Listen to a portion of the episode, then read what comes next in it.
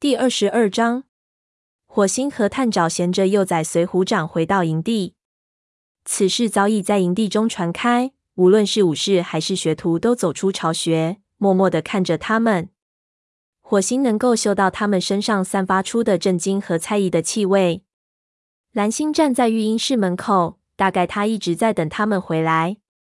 火星原本以为他会拒绝收养这两只幼崽，谁知他却淡淡地说：“进来吧。”育婴室内昏暗而安静，文脸蜷起身子，将他的孩子们围起来。几只幼崽正呼呼大睡，云彩白色的毛在一堆灰毛球中间，犹如一团白雪般醒目。旁边，金花躺在用厚厚的羽毛铺成的窝里，正为刚生下来的幼崽们喂奶。这两只幼崽，一只是姜黄色，就如金花一样；另一只则是深棕色的虎斑猫。蓝星轻声说：“金花。”我有件事求你，你能再多养两只幼崽吗？他们的妈妈刚刚死去。金花吃惊地抬起头，当她看到火星和炭沼嘴里叼着的小可怜时，目光逐渐变得柔和。两个小家伙饿得发慌，不停地在蠕动。金花说：“我想。”文伟走进来插嘴说：“等等，金花，在你应允之前。”先问问蓝星，这两只幼崽是谁家的？火星顿时焦急起来。虽然文伟是位好妈妈，不过她生性火爆，族别之见很深。蓝星平静地说：“我不会瞒她的。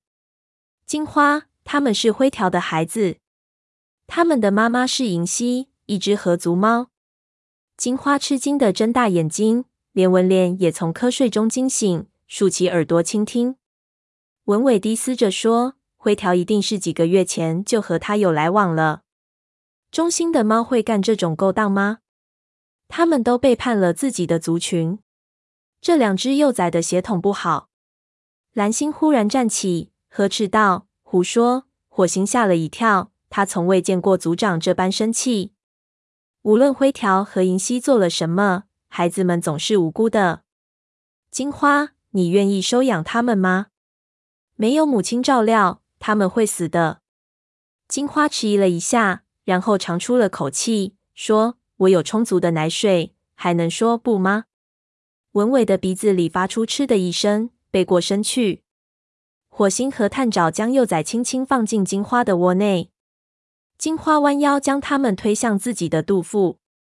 两个小家伙缩进他温暖的身体里，找到奶头后立即大口吮吸起来。很快便停止了哭泣。蓝星说：“谢谢你，金花。”火星发现，当蓝星低头看着这两只幼崽的时候，脸上带着一种奇怪的表情。火星怀疑他是不是想起了自己的孩子，他很想知道其中究竟隐藏了怎样一段故事。蓝星的孩子是否活了下来，并在河族里生活得很好呢？是否就是雾角和时髦呢？他对此又知晓多少呢？火星正在深思，炭沼突然转身向育婴室外走去。他急忙跟出去，发现炭沼趴在育婴室外面，脑袋枕在前爪上。他问：“怎么了？”炭沼喃喃地说：“银溪死了，我没能救活他。这不是你的过错。”炭沼抬起头，眨了眨眼睛，眼中充满了悲伤。我想当一名好巫医。我想救治生命。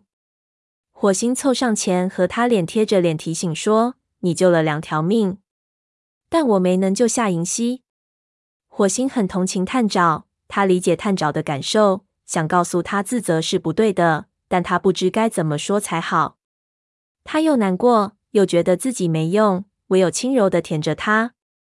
这是怎么回事？火星抬眼看见黄牙皱着眉头站在面前，一脸困惑的样子。我听说灰条和一只合祖母猫的事了，到底怎么回事？炭沼似乎对老师的到来浑然不觉，火星只得自己向黄牙解释。他说：“炭沼立了大功，要不是他，那两只幼崽就死了。”黄牙点了点头。我见过虎掌了，绝毛去太阳石找我，回来的路上我们遇见他。他对这两只幼崽的事情感到十分恼火。但是他倒没有怪你，探长。他知道你只是在尽一名巫医的职责。探长抬起头，苦涩地说：“我永远也成不了巫医，我真没用，是我害了银溪。”黄牙一听就火了，厉声喝道：“什么？这是我听过的最愚蠢的话了！”黄牙火星想替探长分辨，但黄牙没有理他。他喝道：“探长，你已经尽力了，谁也不能做得更好。”探长呆呆地说：“可这还不够好。如果你在场，肯定能救活他。”黄牙半是玩笑，半是责备地说：“哦，是星族这么对你说的，是吗？”探长，有时在死亡面前，医术是无能为力的，我也不例外。但我没有救活他。黄牙，黄牙同情地说：“我知道，这种教训非常惨痛。”但在我的手底下也死过猫，多的我都数不过来。每个巫医的手底下都放走过生命，你必须学会适应这一点，然后继续往前走。他用伤痕累累的口鼻不顶探爪，顶得他站不稳脚跟。好了，还有事情要做呢。小尔又抱怨说他的膝盖疼了。他将探爪往巫医巢穴赶去，扭头对火星说：“别担心，他会好起来的。”火星目送两只猫经过会场，消失在香薇通道的入口处。相信黄牙，火星耳边响起一个声音。他扭头一看，是蓝星。他会帮助探长挺过去的。蓝星坐在育婴室门口，尾巴卷过来盖住爪子。虽然银溪的死以及灰条的胆大妄为来得很突然，但他看起来像往常一样镇静。火星迟疑地问蓝星：“灰条现在怎么办？”他会受处罚吗？蓝星沉思片刻说：“我也回答不上来。”火星，我需要和虎掌他们商议一下。火星着急地说：“灰条是情不自禁啊，情不自禁。但他和银溪在一起，这违反了武士守则，是背叛族群的行为。”蓝星目光闪闪，但语气中却不含怒意。我向你保证一件事，在事情平息前，我不会做出任何处理决定。我们需要再仔细细的通盘考虑。火星，火星壮着胆子问：“其实你并不感到震惊，是吗？你是不是早料到了这种事会发生？”他问是这么问，但对蓝星是否会回答他的问题，并没有抱太大期望。蓝星一动不动的凝视着他，目光似乎能穿透一切。火星看到，在他的眼里有智慧，也有痛苦。最后，蓝星说：“是的。”我确实怀疑过，作为族长，应当知道族内发生了什么事情。在森林大会上，我就看出来了。那，那你为什么不加以阻止？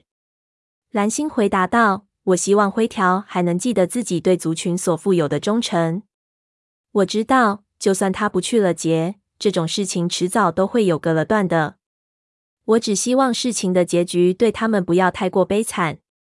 不过。”我不知道灰条如何面对自己的孩子在别的族群长大这一事实。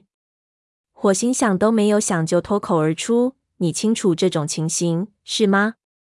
因为在你身上也曾发生过这种事情。”蓝星一下子僵在那里，眼里突然闪起怒火。